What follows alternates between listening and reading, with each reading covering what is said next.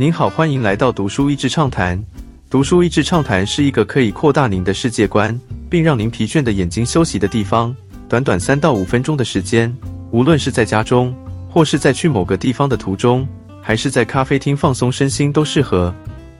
作者用细腻的笔触描写了每一个对话，让人感觉置身其中。生鲜零售业是生活中这么理所当然的存在。当作者深入剖析其中每一环的时候，包括采购选货。物流运输、生鲜维运、进口食品来源等等，其中的种种黑暗面都会让读者深刻反思。以竞争为名的剥削，让物美价廉，然后讲求时效方便，这一切的代价是谁来偿付的呢？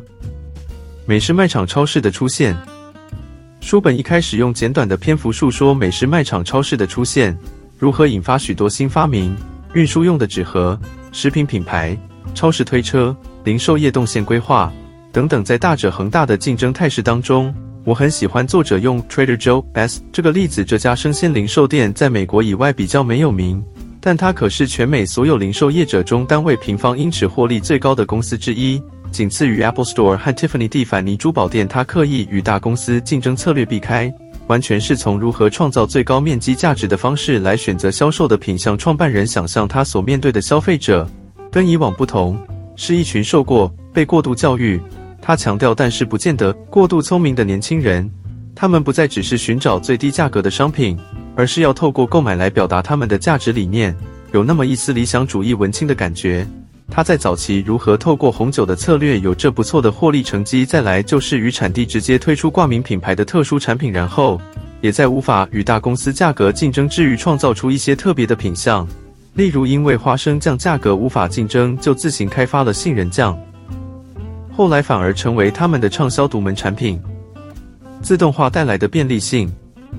下一段讲到自动化带来的巨大便利性，以及看不见的代价。作者回到汽车业最开始，美国车厂如何用更大的腹地并垂直整合原物料来制造便宜的汽车。说起日本汽车厂，因为没有这些先天的条件而感到岌岌可危。当年 Toyota 的一名工程师到美国超市大卖场之后，被那样的场景震慑了，也同样激发起所谓 JIT。及时制造流程的灵感，反而让日系车厂因为效率而成为世界汽车制造业后来最有竞争力的一群美国人。看到了这样的做法，当然也争相模仿。可是，如果把这一套思考方式带到人力密集的产业之中，就有一个很大的问题，因为人不能像零件或是原物料那样随传随到，人必须有一定程度的工作保障，才能够养家活口。书中讲到了许多美国大型零售商的劳资纠纷，看到许多人好像再怎么努力。都无法离贫穷或是负债太远，真的能够体会近年来美国内部因加剧的贫富不均所引发的怒吼，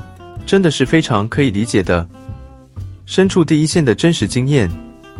作者花了五年的时间，为了真实了解大型零售超市生态圈的各个层面，他亲身参与第一线的工作，包括花数月的时间与货车司机朝夕相处，参与运送的过程，然后在那个漫漫的长途运送过程中听司机的故事。他成为美国大型知名生鲜超市的实习仓储员工，与那些无法负担学生贷款、充满期待加入这个行业的人一起走一段路。还有每年无数多新食品发明的创业者，他与其中一位保持数年的联络，看见他散尽存款，挨家挨户的推销产品，会改变你人生的一款蘸酱，却依然保持一百二十分的热情，持续往前，直到逐渐崭露头角。还有前往泰国渔村。认识从人口贩卖、奴隶渔业制度黑暗中逃出来的人的现身说法。很多书中提出的观点，或许一时无法消化，也不太能想到身为一个消费者立即能够做些什么。但观察着在台湾身边的这些传统市场不断转型进步，以及一些与小农合作的新创企业，觉得有社会责任的消费的意识越来越普及时，也会有越来越多人思考要如何改变。真正透过我们的消费行为传达心中的价值，相信这些努力，在一些消费者的支持下，在五年、十年、二十年的期间，应该可以创造出一个更健康、平衡的食品零售样貌。零售很大的成分是在反映这整个社会关于人们在思考什么、想要什么以及寻找什么。根本的来说，人类总是在寻找意义，而我们把消费当成一个重要的表达方式。今天的内容就到此为止了。十分感谢大家收听《读书益智畅谈》节目。如果对我们的内容感兴趣，欢迎浏览我们的网站到是 e c 点 net 或是关注我们的粉丝团“读书益智”，也可以分享给您的亲朋好友。欢迎继续关注我们下一期节目，下次见。